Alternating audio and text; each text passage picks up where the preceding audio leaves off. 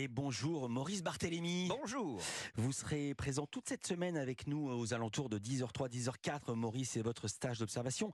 Jean-Luc Lemoine, qui habituellement officie à cette place, est absent cette semaine car là en ce moment il est à Dubaï avec des influenceurs. Il tente de commercialiser l'eau de son bain. Europe numéro 1. Il est 10h05.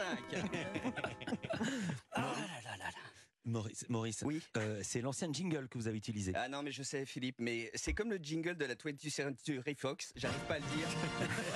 Il est irremplaçable Bonjour Comme vous l'avez dit, Philippe, hier, je suis le stagiaire de troisième à qui on a confié la lourde tâche de remplacer Jean-Luc Lemoine. Durant son absence, je fais les photocopies, je sers les cafés et occasionnellement, je fais une chronique sur tout ce qui est feel good sur les réseaux sociaux. Alors aujourd'hui, Philippe, j'aimerais mettre en exergue la page Insta de Carole Puello. Elle peint et dessine des portraits de femmes absolument éblouissants, des dominantes noires et blanches avec des touches de couleur sur les vêtements ou juste sur une partie du visage. Je déteste les comparaisons, mais ce que fait Carole Puello me rappelle très fortement ce que fait Carole Puello. incomparable. C'est juste hyper émouvant et très apaisant. Elle m'a laissé un message et a répondu à ma question comment lui est venue l'idée de vendre ses toiles sur Instagram? Bonjour Maurice.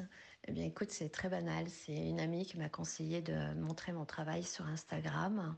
Et puis euh, cela correspond au moment du confinement. Donc je pense que, comme tout le monde, j'avais besoin de, relations sociales. Euh, de fil en aiguille, j'ai été contactée euh, par des galeries. Et puis je me suis créé tout un réseau d'artistes sur Instagram. Un réseau bienveillant et qui est un petit peu devenu un moteur pour ma création. Voilà, elle s'appelle Carole Puello. Allez voir sa page Instagram, c'est fou. Philippe, vous savez qui est Suzanne Baudet? Pas du tout. Mais pas du tout. Eh bien, elle mérite que vous la connaissiez. Je l'ai découverte sur la page Insta de Néomédia et voilà que fait cette petite dame de 92 ans. Je suis en train de faire des prothèses mammaires pour les personnes qu'on a opérées du sein.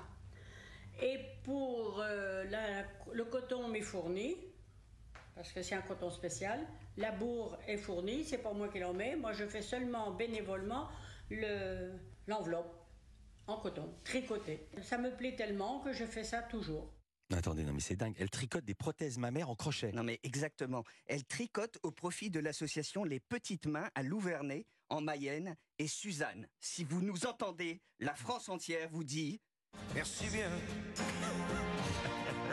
Merci bien. Ça fait du bien un petit béco, hein, Philippe. beaucoup. Oui, vraiment. Bien. Merci beaucoup. Avant de vous quitter, Au revoir. j'ai demandé à ChatGPT de nous raconter une petite blague. Eh ben, c'est pas gagné. C'est l'histoire d'un chien qui se promène dans une rue. Non pardon ce n'est pas un chien mais un chat. Et c'est pas une rue mais dans un parc. J'en suis où? Je reprends. Alors c'est l'histoire. Et merde j'ai perdu le fil. Je suis nul en blague. Désolé Maurice. Comme quoi, l'intelligence artificielle est loin d'être au point. Voilà, c'est tout pour aujourd'hui. Et restons dans la vraie vie, on y est mieux. Allez, un dernier pour la route. Europe numéro 1, il est 10h08. Non, attendez. C'était vraiment une blague racontée par ChatGPT. Exactement. On aurait dit un vieux sketch des Robins non diffusés. Les Robins, ils avaient une spécialité, c'est le pas de chute, vraiment Non, il n'y avait pas de chute à Il y avait pas de l'époque. chute. Ça, ça nous rendait pas mal service en même Ouais, temps. mais évidemment, une fois que tu revendiques ça, après t'es tranquille. Et quand une on dit c'est dingue, aujourd'hui il y avait une chute. Mais aujourd'hui pas de chute. À demain Maurice pour À ce demain. stage. Ça se passe bien, non? Génial, j'adore.